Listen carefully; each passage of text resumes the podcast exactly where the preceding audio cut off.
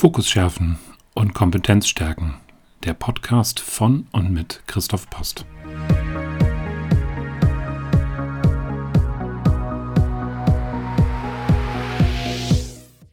Ich bin Christoph Post, systemischer Coach mit langjähriger Führungserfahrung. Über 20 Jahre war ich im Konzern und Mittelstand tätig, bevor ich mich als Coach und Mentor selbstständig gemacht habe, um Führungskräfte oder die, die es werden wollen, zu begleiten und erfolgreich zu machen. Hallo, in der heutigen fünften Folge des Podcastes Fokus schärfen, Kompetenz stärken geht es um das Thema Feedback. Feedback stammt aus dem Englischen und bedeutet eigentlich nur Rückmeldung. Feedback kennt man sehr stark als Führungsinstrument, wo der Chef, die Chefin dem Mitarbeiter eine Rückmeldung zu seiner Leistung oder aber zu seinem Verhalten gibt. Dabei kann Feedback auch über dieses Führungsinstrument eingesetzt werden, nämlich im Rahmen eines kollegialen Feedbacks, wo man halt auf gleicher Ebene dem anderen ja mitteilt, was einem aufgefallen ist. Das kann auch ein Feedback sein zwischen Kunde und Lieferant, sodass man eben halt auch hier bestimmte Beziehungen hinterfragt, Dienstleistungen oder Qualitäten etc. Also immer dann, wenn Menschen in Beziehung zueinander stehen, ist es sehr hilfreich, Feedback einzuholen oder aber auch Feedback zu geben. Und das gleiche gilt natürlich auch im privaten Bereich. Auch hier unter Freunden oder aber mit dem Partner passiert leider viel zu selten, dass man sich die Zeit nimmt, um beispielsweise einem Freund ein Feedback zu geben zu einem Verhalten, was einem aufgefallen ist. Das erlebe ich im Bekannten- und Freundeskreis sehr häufig, dass man dann lieber mit anderen über das Verhalten tuschelt, in Anführungszeichen, als dass man, ja, ich sag mal, der betroffenen Person tatsächlich sagt oder eine Rückmeldung gibt, wie Äußerungen, Verhalten, was auch immer gerade waren. Ein Feedback bedeutet immer, dass ich einen sogenannten Sender und einen Empfänger habe. Jetzt wird es nochmal etwas theoretisch. Dazu müssen wir uns das Kommunikationsquadrat von Schulz von Thun angucken. Dieses Kommunikationsquadrat besteht, wie das Wort Quadrat vielleicht schon vermuten lässt, aus vier Ebenen. Das ist einmal die klassische Sachebene, auf der eine Information ausgetauscht wird. Das ist die sogenannte Selbstkundgabe. Das heißt, ich gebe von mir preis, wie ich über eine bestimmte Sache denke. Wir haben eine Beziehungsebene zwischen Sender und Empfänger. Und der Sender richtet in der Regel immer einen sogenannten Appell in seiner Botschaft oder in seiner Sendung. Was will ich? Eine Veränderung beispielsweise. In diesem ganzen Sender-Empfänger Kosmos geht es allerdings nicht nur verbale Kommunikation, sondern Gestik, Mimik, Tonlage, da spielt vieles mit hinein. Ja, also ich kann ein Feedback entgegennehmen und dazu nichts sagen, habe aber vielleicht einen Augenaufschlag, bin genervt und habe damit auch schon wieder was von mir ausgesandt, ähm, eben halt äh, kommuniziert. Und das muss man halt ein Stück weit berücksichtigen. Jetzt komme ich zu neun Regeln des Feedbacks, die mir persönlich immer ganz gut geholfen haben, um das mit meinen Mitarbeitern oder Kollegen eben halt auszutauschen. Das, die erste wichtige Regel ist, der Feedbackgeber trägt für die Atmosphäre Verantwortung. Das heißt, er sucht bzw. stellt her einen ungestörten Raum. Einen ungestörten Raum in Ort und in Zeit. Ort bedeutet, dass das idealerweise irgendwo etwas ist, wo ich nur vier Ohren habe, also nicht noch irgendwie ein drittes Paar Ohren.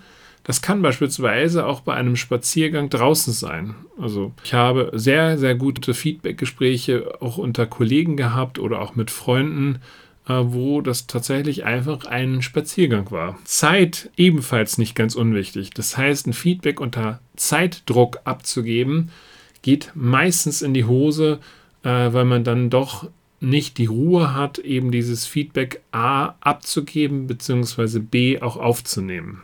Ja, und über die vier Ohren hatte ich ja schon gesprochen. Idealerweise gibt man ein Feedback, ähm, wenn man es nicht an ein Team gibt, an die betreffende Person alleine ab. Ich kenne auch Situationen und die habt ihr bestimmt auch schon diverse Male erlebt. Da gibt es dann Chefs oder Chefinnen, äh, die äh, vor versammelter Mannschaft ein negatives Feedback abgeben und äh, ich sag mal eine Person in Grund und Boden stampfen. Und das hat zur Folge, dass A, die Person einen Gesichtsverlust gegenüber der Allgemeinheit erleidet und leider wird es sicherlich auch den einen oder anderen aus der aus dem Auditorium dann geben, die dieses Thema dann für ihre Zwecke verwenden werden, was dann meistens auch nicht optimal ist. Für die Kommunikation gelten die Regeln der gewaltfreien Kommunikation nach Rosenberg. Auch hier nochmal eine kurze Theorie. Marshall Rosenberg hat die GFK oder die gewaltfreie Kommunikation in vier Schritte aufgeteilt. Im ersten Schritt eine klassische sachliche Beobachtung einer konkreten Situation oder eines Verhalten, das man beobachtet hat. Im zweiten Schritt teilt man darüber hinaus das Gefühl mit. Das heißt, ich habe das, das beobachtet, das hat das bei mir ausgelöst. Ich kann das Gefühl auch mitteilen, indem ich rumschreie, dann zeige ich nämlich, dass ich wütend bin. Aber das kommt halt meistens dann nicht bei dem Empfänger an.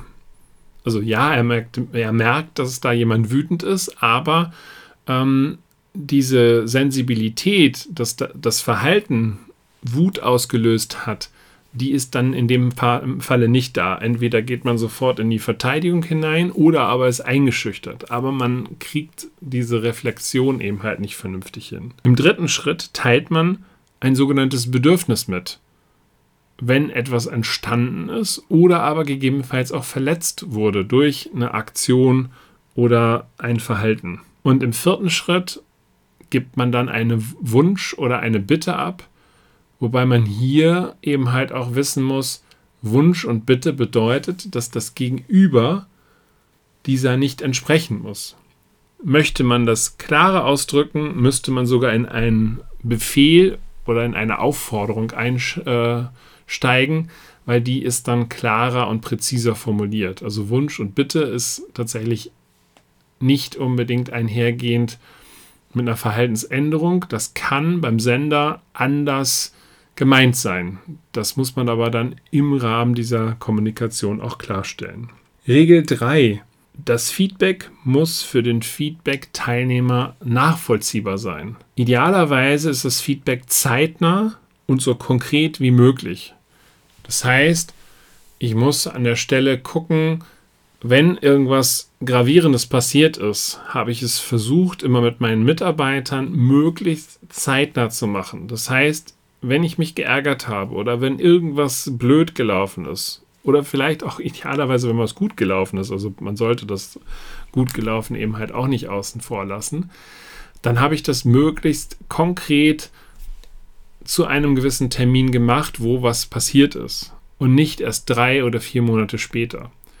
Wenn man dann aus der großen Kiste der an Anführungszeichen Vorwürfe Sachen rauskramt, die dann vielleicht auch nicht mehr so ganz bei allen ähm, präsent sind, dann wird das Feedback ins Leere laufen äh, und irgendwo ja abgelegt werden, aber es kommt halt nicht da an, wo es eigentlich ankommen sollte. Feedback kann vereinbart sein oder auch ungeplant erfolgen. Vereinbarungen sind meistens so Sachen wie Zielgespräche, ähm, die einmal im Jahr stattfinden oder Zwischengespräche, die man halt auch eben in den Firmen vereinbart. Wichtig nur ungeplantes Feedback. Dazu sollte man sich die Erlaubnis einholen. Das heißt, man geht zu demjenigen hin und sagt, ich würde dir ganz gerne ein Feedback mitgeben von der Besprechung. Ist das für dich passend? Es kann ja auch sein, dass das jetzt gerade nicht passt und dann vereinbart man eben halt einen Zeitpunkt. Wichtig für den Feedbacknehmer, wenn er ein Feedback bekommt, hört er zu. Das heißt, er geht nicht sofort in irgendwelche Verteidigungslinien hinein. Ja, aber hätte ich doch, aber ist gar nicht so, war ich nicht. Sondern er hört erstmal in Ruhe zu. Macht sich vielleicht Notizen, um dann gegebenenfalls darauf einzugehen. Auch hier könnte man dann wieder GFK äh, ähm, mit einbinden, indem man sagt, ich habe jetzt das beobachtet, das löst das bei mir aus. Mein Bedürfnis ist aber nach Gerechtigkeit, weil ich in diesem Fall gar nicht dafür verantwortlich bin. Ich hätte die Bitte, dass Sie zukünftig äh, schauen, wer ist genau verantwortlich, bevor Sie da das Thema bei mir abladen. Zum Beispiel. Also, nicht verteidigen. Äh, es geht hier erstmal darum, das Feedback entgegenzunehmen. Hat auch den Vorteil, dass man sich emotional dann nicht gleich in Rage redet ähm, und gerade das kennt man halt vielleicht auch noch äh, so aus diesem Thema, wenn ich eine unangenehme E-Mail bekommen habe, idealerweise ja nicht sofort darauf antworten, sondern einen Tag drüber schlafen und dann erst antworten. Sollte man jetzt vielleicht im Feedback nicht unbedingt machen, weil das sollte auch dann wiederum zeitnah erwidert werden. Aber eben halt erstmal hören, sacken lassen und dann was machen. Feedback sollte keine moralische Bewertung erhalten, enthalten. Das heißt, ich stelle mich nicht irgendwo auf ein Podest ähm, und hebe den moralischen Zeigefinger gegenüber dem anderen. Wie konntest du nur? Das kann ja wohl nicht wahr sein. Das heißt, diese moralischen Dinge passen nicht in ein Feedback, weil die Grundhaltung eines Feedbacks soll ja wohlwollend sein und ich möchte dem anderen in Anführungszeichen etwas Gutes tun, indem ich ihn darüber in Kenntnis setze, dass dieses Verhalten jetzt gerade nicht passend war, aus den und den Gründen und vor allen Dingen für mich nicht passend war. Das ist ja das Thema. Gegenstand des Feedbacks sind vor allen Dingen und ganz, ganz wichtig veränderbare Verhaltensweisen. Das heißt, der Feedbacknehmer muss die Dinge beeinflussen können. Es bringt nichts, irgendjemanden da an den Pranger zu stellen. Äh, und auch hier bin ich wieder in dem Negativen. Ne? Also das heißt, ein Feedback zu geben. Ähm, man rutscht einmal sehr, sehr schnell nein. Das seht ihr hier gerade live.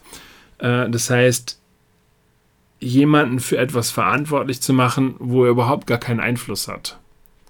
Sondern wenn ich ein Feedback gebe und ich möchte etwas verändert haben, dann muss ich der Person auch aufzeigen, wie sie es verändern kann. Grundsätzlich ein Feedback sollte nicht nur negative Dinge beinhalten, sondern auch positive. Also es ist zwar nicht so dieser alte Klassiker, ich wollte zwei gute Sachen sagen, aber das und das und das ist alles schlecht. Das wäre jetzt nicht damit gemeint, äh, sondern in einer Feedback-Session äh, sollte man sowohl positive Dinge wie auch negative Dinge erwähnen. Und es hat einfach den Vorteil, dass wenn ich positive Sachen sage, dass das Gegenüber einfacher dafür empfänglich ist, auch möglich negative Kritik eben zu ertragen und daraus in reflektierter Haltung was Positives für sich abzuleiten. Und das Letzte, ein Feedback kann ja nicht nur einseitig sein. Idealerweise ist es sogar beidseitig, also man spricht von einem 360-Grad-Feedback. Aber dann bitte nacheinander. Das heißt, es ist immer klar, wer ist der Feedbackgeber und wer ist der Feedbacknehmer. Es geht also nicht hier um Auge und Auge, Zahn und Zahn, ja, das ist auch so diese typische Situation äh, von mir aus am Familientisch. Du hast übrigens das Geschirr nicht abgeräumt. Ja, und du hast das Bad nicht geputzt. So, das funktioniert nicht. Ja, da wird man nicht äh, der Sache nicht gerecht werden und gleiches gibt es halt im beruflichen Kontext auch. Du hast äh, an der Stelle die Aufgabe nicht erfüllt. Ja, aber du hast mir da und da auch nicht geholfen. Also, das sind so Sachen, die funktionieren nicht auch wenn es vielleicht dann nicht ganz einfach ist und ein Stück weit schwer fällt, bitte Feedback nacheinander und sodass eben klar ist, wer ist in welchen Rollen drin. Eine letzte Sache, die ich nochmal mitgeben möchte, ist, und das ist auch nicht ganz, ganz unwichtig mit zu berücksichtigen. Häufig wird Feedback nur gegeben, und zwar anhand von festen Terminen. Was ich mir auch gerne mal sozusagen geholt habe, ist, dass ich ein Feedback erfragt habe. Das heißt, wenn ich eine gewisse Verunsicherung irgendwo verspürt habe oder aber irgendwo ein Bedürfnis hatte, jetzt mal eine Orientierung zu bekommen, ist es absolut nicht schädlich, ähm, dann dem Gegenüber zu signalisieren, du, ich hätte gern mal ein Feedback. Ich hatte das Gefühl, dass hier irgendwas nicht so gut gelaufen ist. Oder aber ich weiß im Moment gar nicht, wie meine Aufgaben jetzt angekommen sind, ob die Präsentation gut gelaufen ist. Dann erfragt euch doch ein Feedback, entweder von eurem Chef oder von eurem Kollegen oder aber im, im Freundeskreis von Freunden oder Partner. So, ich hoffe, es hat euch ein paar Anregungen gegeben, über das Thema Feedback nochmal etwas anders nachzudenken. Für mich ist es immer ein extrem wertvolles Instrument gewesen.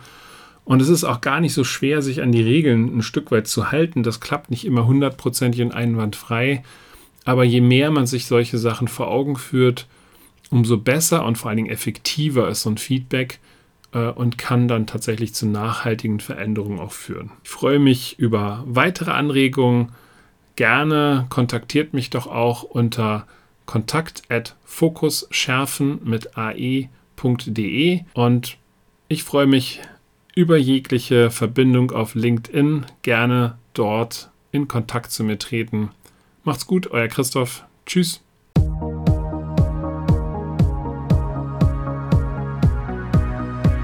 Das war der Podcast Fokus schärfen und Kompetenz stärken von Christoph Post. Für Anregungen stehe ich unter kontakt@fokusschärfen.de gerne zur Verfügung.